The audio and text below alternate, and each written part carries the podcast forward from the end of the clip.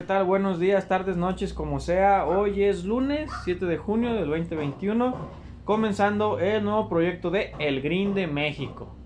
Termina, eh, perdón, permítanme presentarme. Soy Alberto Zamudio. En este programa me van a conocer como El Lobo. Soy ingeniero ambiental y traigo la magnífica compañía de mi compañera Eli. ¿Qué tal Eli? Preséntate por favor. Hola, yo soy Eli y me estoy muy alegre de formar parte de este proyecto. Yo soy médico veterinario y zootecnista, especializándome en el área de fauna silvestre. Vientos. Entonces, tenemos algo en común, ¿no? Tú y yo somos parte del Green de México, quiere decir que estamos pendientes de todo el medio ambiente, de pues tú en, parte de, de, la parte de veterinario y yo de un poquito de todo lo que es ingeniería ambiental. Abarca. No, pues es que abarca otros tópicos. Sí traemos que tenemos que ver con la fauna y la flora y eso, pero lo tuyo es mucho más especializado, va mucho más adentro. Y lo mío pues abarca más, ya sabes que el que mucho abarca poco aprieta. Entonces nosotros traemos este, política, matemáticas, física, lo que tú quieras, tratamiento de aguas. Traemos muchas leyes. No soy tan bueno, pero podemos abarcar por encimita de cada cosa. Ok. Empezamos este proyecto, ¿por qué? Por lo que vimos, eh, como está yéndose el mundo, que sí vamos encaminados a querer proteger el ambiente, mas no sabemos cómo protegerlo.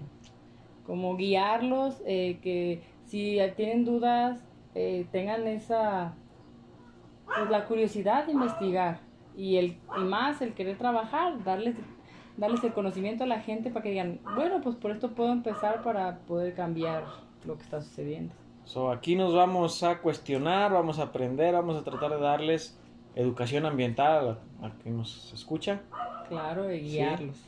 Guiarlos.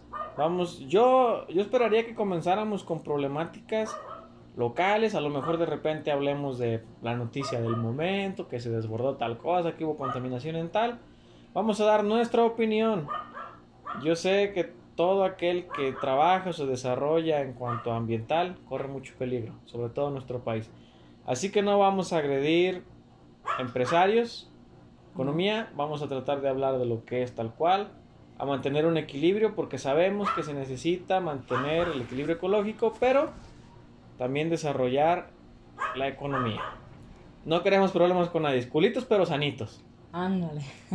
Sí. A salvo, pero pues obviamente queriendo lo mejor y esperemos que esas personas también quieran lo mejor para el medio ambiente. Mira, yo creo que sí, porque en fin de cuentas el gobierno les pide que cumplan como con normatividad, con ciertas leyes y al mismo tiempo pues desarrollan sus empresas, crecen, generan empleos, o sea, se agradece. Claro. Entonces no está del todo mal. Yo pienso que es momento de dejar de satanizar mucho al empresario. De que, ay, es que no se preocupan por el medio ambiente. ¿Sabes qué? Yo creo que les preocupa cumplir con lo que les toca. Solamente que de repente pues no encuentran a las personas más capacitadas para resolver sus problemas. No, y más nada, más bien no volteamos a ver o no tenemos el tiempo de preguntarles cuál es su proyecto, porque hay empresas que sí ayudan al medio ambiente de su forma, pero lo ayudan para ayudar a retroceder el impacto que ellos están haciendo en el medio ambiente. Más sin embargo, a veces nosotros como humanos eh, que solo vamos por la vida, eh. no, no vemos y quizá no hacemos nosotros el cambio que se necesita. Entonces, este proyecto es ese, de guiarnos a nosotros como personas muy aparte de las empresas, hacer un poquito el cambio que nos toca hacer. Claro, sí, fíjate, yo, bueno, alguna vez hablé con alguien encargado de una licorera, no voy a dar nombres, no sé específico, pero yo le decía, ponle valor agregado a tu producto. Di que reciclas las botellas o que plantaste árboles en no sé dónde. Haz campañas que la gente te conozca porque eso vende. Parte de que le pongas, ah, esta botella es ecológica, que le pongas tu sellito. ¡Pum! Órale marketing, proyectos, sí, que, que, salga que diga, ay, le voy a comprar. Porque es verde. Porque es verde, porque apoya. Yo le decía, no ocupas hacer todo al 100%, solamente que la gente vea que estás preocupado porque la gente empieza a enterarse de las necesidades del planeta y de que somos muchos y de que ya no lo estamos chingando, que ya no lo estamos acabando. Entonces la gente comienza a preocuparse. Aquellos que están interesados lo van a notar y van a educar a quienes están alrededor suyo, van a hablar de eso, fíjate. Una anécdota mía de cuando estaba morro. Entiendan que estaba morro, así que no se vayan a sorprender, no me vayan a juzgar. Y si lo hacen, pues me vale mal. Cuando estaba chico, salíamos a comer al rancho. Me gustaba mucho, pues, estar en la sombra de un árbol, el airecito, la carne asada, que bla, bla, bla. El relax del domingo. en este pueblo se puede hacer mucho eso todavía. Que bueno. Ahí sí, no le envidio nada a la ciudad. Nada. De repente los bares y los antros, pero eh, eso es diferente. otro, tema. Otro tema, es otro tema. Pero sí, salíamos los fines de semana y, mi mamá siempre ha tenido mucha esa conciencia, ¿no? Y empezó se empezó a hablar de que pues, cada vez hacía más calor, menos árboles, más difícil encontrar agua o que la que se extraía pues era específicamente para ciertos lugares o ciertos gandallas, algunos que no pagaban sus impuestos, etcétera. Y se empezó a hablar del deshielo. Estaba muy morro, no sé, primaria yo creo. Y me preocupé tanto que sí me dieron ganas de llorar. Es que es como frustrante, ¿no? Desesperación horrible. decir, es que apenas soy un niño y todo lo que me falta ver. Oye, se me va a acabar el mundo, ¿sí? Sí. Porque lo primero que te dicen, no piensa en tus hijos. Pero ¿qué pasa? La gente ya no quiere tener hijos. Para que no sufra. ¿Para qué voy a pensar en alguien que no va a existir? Bueno, ese es otro tema que también hablaremos después, pero sí, a mí me generó una desesperación muy gacha cuando era niño de decir, ah, ¿por qué si soy un niño, por qué me desespero tan gacho? No debería de. O sea, soy un morro, yo me tengo que preocupar por jugar o caricaturas o mi tarea, no sé. En aquel momento sí sentí muy gacho. ¿Sabes qué? Yo pienso que por eso me atrajo tanto que, que leer psicología y que luego me metí a ingeniería y querer arreglar los problemas. Sí, sí, pues es que te digo, es algo que, que bueno, sí, yo también viví eso en ocasiones que veía que videos que la contaminación, la basura, eh, gente muriéndose de hambre, los osos en un, en un, pedacito de hielo, pedacito de hielo la tala de los árboles. De hecho, eh, bueno, si tienen tiempo de verlo, que estaba yo en la secundaria, no, en la prepa, perdón, ya estaba. Y nos tocó un proyecto de algo de la naturaleza y me propuse ver videos y vi uno que se llama Home. Ah, sí, buenísimo, sí. Me enchina la piel y lo puedo ver y me vuelve a enchinar la piel. El cómo ves la... Y me encantan todos esos videos. Cómo es la naturaleza de sabia, pero también el impacto que el humano tenemos en ella. O sea, eso... Entonces es como frustrante. Sí.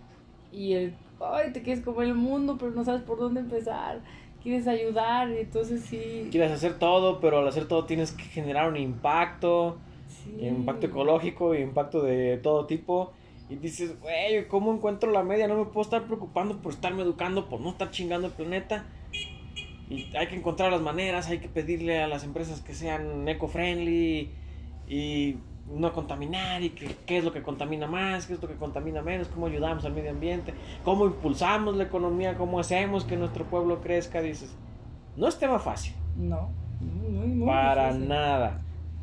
Aparte de que cada quien somos un mundo y bueno, a lo largo de estos proyectos, lo poquito que me ha tocado trabajar y así, platicas, porque pues sí me gusta todo esto, lo platico con la gente y mucha gente me dice, es que ¿tú qué puedes hacer? Pues, tú sola no puedes hacer nada. Me ha llegado a decir mucha gente. Claro. Pero yo digo, bueno, yo hago lo mío y pongo mi granito de arena. O sea, si yo puedo hacer que alguien más cambie, ¿por qué no lo voy a seguir haciendo? Y así, poco a poco. No crean que la muralla china se construye en un día. Entonces un día, una noche y muchos muertos. Muchos muertos. Muchos muertos, sí.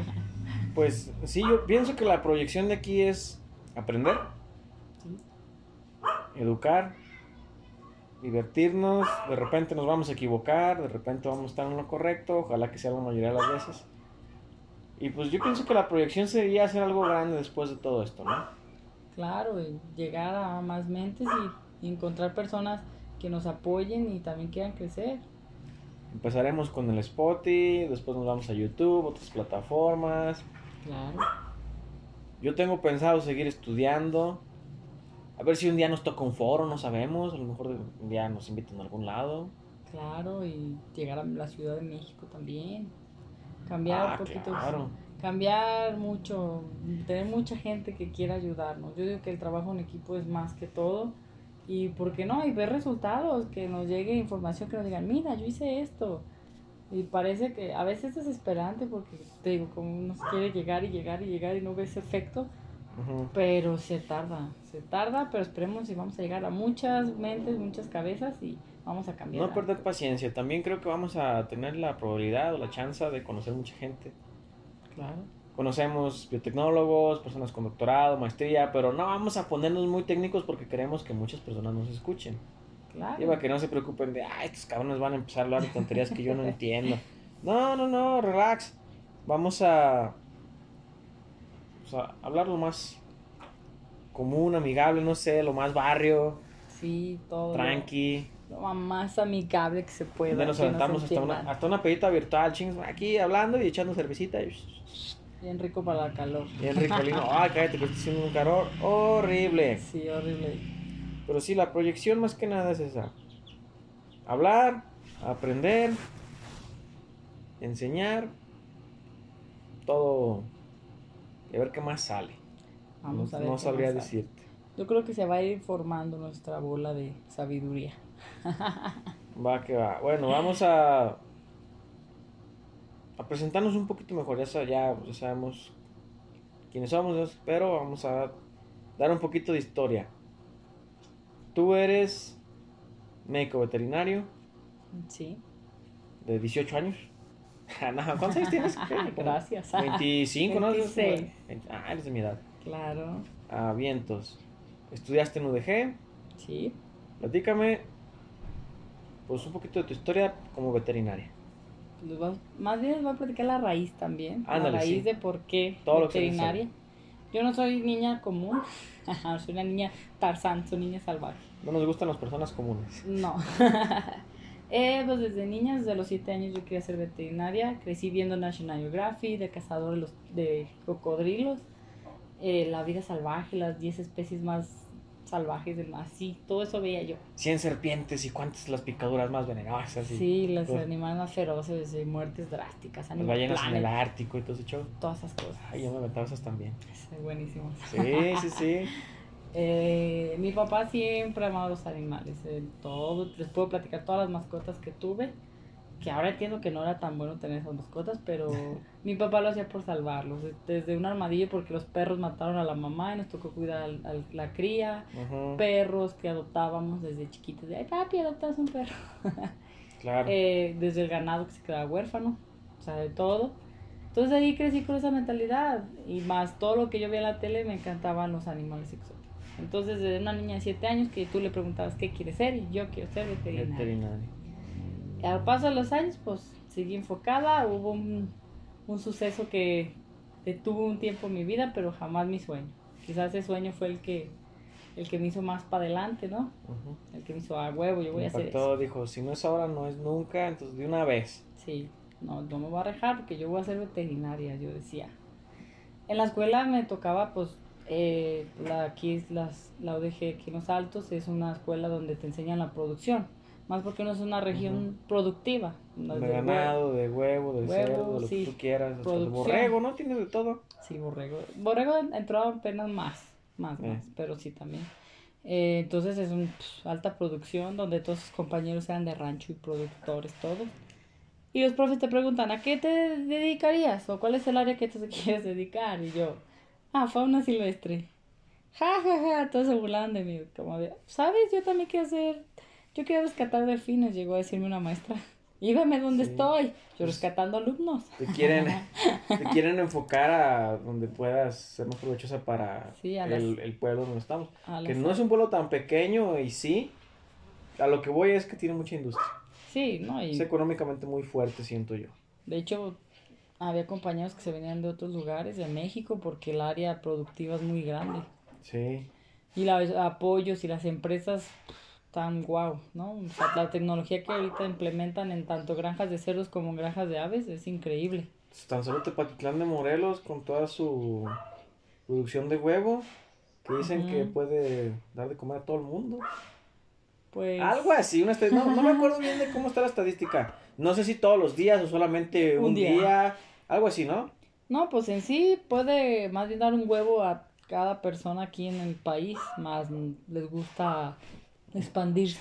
Igual el Ah. cerdo. Pues qué huevos. Se, ajá, se expandieron a, a exportar, entonces Sí. no mantienen nuestro país, pero mantenemos a otros ahorita, mientras crece este imperio de, de la producción. Huevo de ganado y de cerdo. Y de. También tienen, bueno, no es tanto veterinaria, pero de alimento, ¿no? Tienen, Sí. como- pues, producen qué, de, de repente sandía, limón. Ahorita sí comenzó mucho el aguacate, limón, Ajá, jitomate. sí. También hay no muy conocidas, pero hay de champiñón. De berry, tienen sus invernaderos, sí, sí. Sí, o sea, es una zona porque no está tan urbanizada y el agave ni se diga, ¿verdad? Ut, O sea, tenemos mucho espacio para los cultivos. Pues yo no tengo nada. Bueno, el pueblo, la Ni un región. terrenito. La, la tierra de las plantitas. Sí, sí, sí. Pero sí, entonces es lo que te enfoca. Pero la niña loca seguía con su berrinche de no. ¿Cuál berrinche? Mi sueño. Sí, Soy claro. muy terca, eso también. O sea, siempre me gusta pelear por lo que quiero. Entonces la niña se- fue a dar sus prácticas en un centro de rescate fauna silvestre. Ujú. Y ahí estuve seis meses y pues me encantó. Ahí te... Me cambió mucho mi forma de pensar porque podría decirte que yo antes era más animalista. Más, Claro. más de... ¿Por qué haces esto? Es que... O sea, yo sentía tristeza que el león matara a la... A la cebra. A, la cebra, al ñu. Yo decía, ¿por qué el fotógrafo no hace nada? O sea, se me hacía bien feo, pero ahí entendí que hay un ciclo en la vida, que cada animal está aquí porque ellos cumplen su función. O sea, si el león no se come ese ñu, se va a super llenar de ñus y se van a comer todo el pasto. Entonces, o sea, tiene que haber un equilibrio en cuanto a los animales, ¿verdad? Va Entonces entendí mucho. Y pues terminé mis prácticas y las circunstancias no se prestaron para seguir allá y tuve, me regresé y trabajé en una clínica de pequeñas especies, que también es bonita en su aspecto trabajar con los animalitos y el ver que les puede salvar la vida también es hermoso. Pero pues las circunstancias van cambiando y pues ahora trabajo en un rastro que es, es otro mundo muy diferente. Pero también entiendes eh, que es parte de, de uno como médico tener que darles una muerte digna a ellos Sí, y pues, que no sufran. Si a ti te toca ver todo eso, ya es que Está fuerte, yo no podría. Yo, pues es muy triste. yo soy muy sensi para esa clase de cosas. Con los humanos sí puedo ver mucha violencia, pero con los animales no. Con los humanos sí. No, pues es que, o sea, no me acerco mucho porque sí es horrible verles sus ojos. Tristones ya Sí. saben que ya acabó desmadre. Sí, ya. Pero tú sabes, eh, haz de cuenta que eh, son procedimientos que los desmayan. o Ah, sea, ok. que ellos no van a sentir nada. No es así como que los amarran del cuello y los levantan y no, no, nada, no. Mi- Mínimo sufrimiento. Sí, o sea, el Es- tipo de rastros donde se trabajan que Ujú. son, que están inspeccionados por el gobierno, Claro. tienen unos reglamentos muy Lo estrictos. más sano, lo más Sí. humano, lo menos cruel, porque a fin de cuentas te dirán, no, ¿para qué hacen eso? Pero pues es que se consume y se necesita y es parte de... Sí, no, y, o sea, hay un punto que yo entendí, porque pues allá, te digo, los biólogos Ujú. eh, te explican muy bien todo eso, porque ellos tienen sus aves rapaces, entonces yo decía, ay, qué crueles, pero me decían, pero la ave rapaz eso hace la naturaleza, o sea, ellos, ellas cazan, entonces, sí, sí, o sea, ellos me explicaron, hay una función de los animales y tienes que cumplir, y tú te pones a pensar, ok, eh, no quiero que nadie coma carne, de un de repente todo el mundo deja de comer carne, esas especies no se pueden liberar, porque No. no, son nativas de aquí, entonces no podrías liberar las 800 mil vacas, 800 mil puercos que hay, porque se acabarían el alimento de todos, más Claro. se- imagínate, una cerda productora en, est- en esta actualidad puede tener 16 cerditos. Imagínate, Por cargada, por, parto. por parto. Y estás diciendo que los hacen por ahí varias veces. Sí. Tienen una vida útil de reproducción y Sí. bla, bla, bla. Entonces imagínate las, en la naturaleza, porque genéticamente ya están hechas para hacer eso. Sí, ¿Cuántos cerdos tendríamos? Entonces nos comerían a nosotros, porque los cerdos comen de todo, les contaré, ¿verdad? Son Sí. omnívoros. Entonces podrían comer humanos, fácil. Entonces, mm, son equilibrios que tienen que estar en la naturaleza y ellos, pues tristemente, pero están hechos para eso. Fíjate que, qué interesante, yo no lo había, jamás lo había pensado de esa manera. Porque te dicen, ¿no? Que para producir un kilo de carne de, de res Ujú. son 15.500 litros por kilo de carne más tantos kilogramos de pastura O sea, tú ponle que una res pese, no sé, 100 kilos, ¿no? Por decir, yo no sé cuánto pesen. No, eso pesa un cerdo. Es bueno, eso pesa un cerdo, no sé cuánto pesa Media una res. tonelada. Media tonelada una res. Ajá. Que te- y que la gente dice, no, es que toda esa agua, este, debería ser para nosotros, o toda esa pastura para, no sé, hacer este maíz, o hacer este, para trigo, para hacer pan, no lo sé. Pero sí es cierto, si, si la gente así de golpe, ¡pum! Dejara de consumir, pues ¿qué harías con tanta, con tantos animales? Que los tendrías que así. sacrificar de todas formas. Sí. Los, O sea- sacrificarían, los sacrificarían en vano o los liberan, pero ya pasaría este Es descontrol. parte de la educación, o sea, enseñarnos a comer, enseñarnos a consumir, no dejar de consumir carne completamente, porque pues, el ser humano necesita pues, ciertas proteínas y cosas así, Sí. pero sí como que cuidar nuestro consumo. Sí, no extremadamente, porque hay gente que se come 3 kilos al día, o en una familia, por ejemplo, sí. desayuno, Ajá. comida y cena. O si producimos, por ejemplo, que todas las aguas residuales de la orina y de todo eso, que, que, las, que las tierras se traten, que el agua se trate, que si el mexicano ya no consume tanta carne, que lo veo como una fantasía, pero decir, ah, pues o sea, vamos a vender al extranjero y como es carne de extremadamente muy buena calidad, la vendemos cara y eh, que vengan los billetes, venga, chepa acá. Claro. O sea, hay la manera de remediar sin dejar de producir. sí. Que la gente dice, no, no, es que hay que dejar de consumir. No, yo pienso que sí hay manera. Solamente hay que darle un ciclo. Pero ¿no? Y un diferente. equilibrio. Pero bueno, nos platicabas más de ti. Ah, ok. Entonces, pues ahí eh, trabajé, pero pues yo, como les dije, soy terca Ajá. y aún sigo preparándome para trabajar con fauna silvestre. O sea, esa es mi va. meta. Eh, tengo un diplomado en especies no convencionales, que son mascotas no convencionales, que son animales exóticos, entre aves, eh, ratoncitos, conejos, entran. Tengo cursos en manejo fauna silvestre y actualmente estoy tomando mi diplomado en aves, que son todas las aves. Para que no estamos hablando con cualquiera, es gente preparada.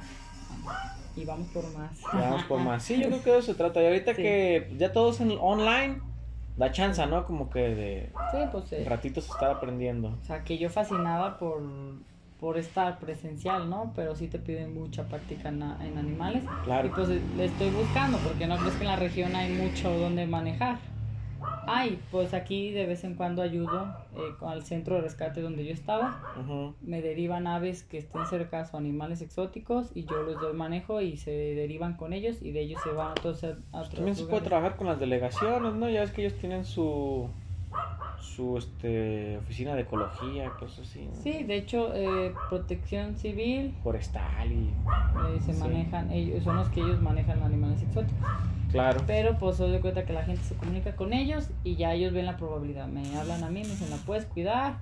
Claro, yo le doy su mantenimiento. En caso que esté herida, yo la cuido y se deriva con ellos. En caso que se pueda liberar en la región, que yo digo, no, pues nada más fue, por ejemplo, una herida muy pequeña, se lastima algo y el tratamiento funciona, el ave está fuerte, se libera en la región. Como el caso tuvimos de una ardilla. La ardilla, yo pues ayudé a la chica porque en sí yo no la podía tener, pero yo la estuve guiando, le, la ayudé con un alimento especial porque era una ardilla muy pequeñita y ella optó por liberarla. Entonces esa se liberó en la región. Tuviste un león, un tigre. Tigre. un sí. tigre, a ver, platícanos. La gente queremos saber qué onda con el tigre. El tigre. Este era un tigre que se pues estaba en el centro donde yo di mis prácticas, no, no lo tenía aquí en la capilla. Pero eh, lo encontró a los federales en la central camionera. Es- fue transportado pues de una manera cruel, porque el bienestar animal no, no te, bueno, las normas No te permite. no te permiten que vayan en esa forma. El, el- el pobrecito animalito era un cachorro, pesaba Ajá. 3 kilos, no tenía espacio, no te, iba deshidratado y unos poquitos agujeritos en un para topper. respirar, bien ahogadísimo. Sí, imagínate más. Aparte lo iban a meter en, una, en un camión. Eh, pues un calorón que se hace ahí. Sí, o sea, lo más seguro es, él iba a Zacatecas, lo más seguro es que él no llegara. Eh, entonces fue una noticia internacional. O sea, si ustedes buscan ese, ese tigre de la central camionera, se lo encuentran Ujú. y conocen la información que hubo en ese momento, más la después, ya no se manejó la historia. Eh, él, era, él era legal, la compra fue legal, más el transporte fue legal. Es muy importante que lo sepan. sí. Son animales legales de criadero, pero te lo pueden quitar por cualquier cosa. Más no le das el transporte correcto. Si tú lo compras y no le vas a dar un espacio correcto, que son unos animalotes cuando crecen, entonces imagínate el espacio que necesitan, más la alimentación que ellos necesitan. Si no tienes dinero para alimentarlo, dale 25 los kilos de carne al día, ni lo pienses. Madres, 25. Sí, a un tigre adulto. Ay, Entonces, son cosas que pues en, en él falló su transporte. Llegó con Ujú. nosotros, pues ahí hay varios médicos, los biólogos, más aparte, los médicos del zoológico de Guadalajara los, nos estaban ayudando con él. va. Entonces nos daban tratamientos, nos, nos daban la dieta, eh, nosotros les preguntábamos cosas, se desparasitó y todo. De 3 kilos él se fue de 10 kilos, o sea, creció mucho Completamente, sí, más del doble. creció mucho. Y eh, pues se fue a una fundación a México de felinos. ¿Qué más nos platicas de ti? Pues, ¿qué les puedo decir? Que yo amo, amo trabajar con animales Ajá. exóticos y pues mi, mi sueño, me gustaría, me encantaría ir a Australia. O sea, trabajar con esas especies tan raras, Tienen unas especies muy peligrosas también, muy venenosas. pero compite con México. Ah, bueno, sí. Entonces- no, no. México es una riqueza. Compite con México. Compite en muchas venenosos. Entonces en México hay otras cosas. Como ciertas vecinas y así, que Sí, bien de- venenosas. Bien venenosas. sí. Especialista en víboras. Ah, Ah, ah, caray. es cierto. No, este, pues, Eh, no te creas, no, soy más de las aves. No. lo bueno es que eres veterinaria y sabemos de qué estás hablando. Sí, sí, sí. Sí, bueno. Eh, ¿Me presento yo? claro. Bueno, yo soy ingeniero ambiental. Un poquito de mi historia, pues yo siempre igual, de un niño no fui mucho de, de, de rancho y todo ese show, pero pues sí tenía parientes ahí, me gustaba la naturaleza para descansar. Siempre lo consideré algo reparador, algo sabroso, porque también es donde nos juntamos en familia, sí, entonces se admira y esa parte de la naturaleza se disfruta, es delicioso. Y donde se decían pues que la carnita asada y la fregada, ya habíamos hablado de eso. Siempre me ha dado por sobrepensar las cosas. Yo de chico quería ser, yo decía que inventor. Quería saber mucho y crear mucho para reparar mucho, ¿sí? Sí. De ahí el por qué leí tanta psicología, pero dije, no, como que esto no es lo mío, lo mío es más de la creación, lo mío es más de... No de tanto con las personas, sino con las situaciones. Me volví ingeniero ambiental. Amo la ingeniería. De repente sí me gustaría como que seguir estudiando otros tópicos de ingeniería. Como la electromecánica me llama muchísimo la atención porque a fin de cuentas pues en la industria y se utilizan muchas cosas para, para reparar el medio ambiente. Además ahí pues fui bombero de protección civil. Sé mucho de pues seguridad y extinción de incendios, ya ves que te maneja mucho también por estas áreas. Se hacían sus recorridos al cerro, que, que vamos a cuidar las especies, que vamos a conocerlos, qué tipo de árboles tenemos. Eh, de ahí me enamoré mucho de lo que era, qué función tenía la naturaleza a nuestro alrededor, porque es necesario que las comunidades estén rodeados de naturaleza. Sí, siempre he disfrutado de, de todo lo bueno que nos da la vida, creo que es viene de la naturaleza, de los alimentos vienen de ahí, Es Sí. parte de. es parte muy, muy de importante. sí, los ambientes propicios para la vida vienen de la naturaleza, Claro. sí. Ahorita pues ya estoy me estoy dedicando a trabajar en otros aspectos, pero sin embargo sigo leyendo, sigo preparándome, me gustaría de repente pues hacer una maestría, solamente estoy buscando una que más me llame la atención. A lo mejor después el doctorado, no lo sabemos. Espero que este proyecto llegue lejos. Lo hacemos por diversión, pero pues, también que la gente nos conozca y que algo salga de aquí. ¿Sí? De ahí en más, pues, ¿qué? Soy ingeniero, fui bombero. Tengo cursos en algunas que otras cositas, un poquito alejado de esto. Eh, soy una persona que piensa que todo se puede hacer. Tengo, ahorita estoy desarrollando un pensamiento muy estoico de todo es posible, todo se puede y se hace lo que se necesite hacer. ¿Sí? Yo pienso que voy a llegar lejos. De ahí en más me gusta investigar. Creo que, que tenemos buena habilidad social. Entonces, considero que este proyecto va a ser buenísimo para que la gente aprenda. Sí, Y para que nosotros también terminemos de aprender lo que nos haga falta. Claro, más preparación para aprender más. Bueno, pues esto es todo por hoy. Esta fue la presentación. Espéranos con Más temas. más temas. Vamos a hablar de lo que a la gente les importa. De repente que hay mucha polémica que los zoológicos, que las playas, que la alimentación, que, que los ratos. Órale. que el agua, Chido, nos vamos a poner truchas a hacer tarea. Vamos a echar platiquita, echar chismecito. Vamos a hablar. Yo pienso que vamos a hablar un poquito de todo, ¿no? Porque entra no nada más lo ecológico, sino la sociedad, sistemas económicos. No nos vamos a poner muy técnicos, vamos a. Sí, Por encimita, Por pero que entiendan. sí, que nos divirtamos más que nada. De mi parte es todo. Pues muchas gracias y nos despedimos. Nos vemos para la próxima. Sale, adiós, bye. Cuídense.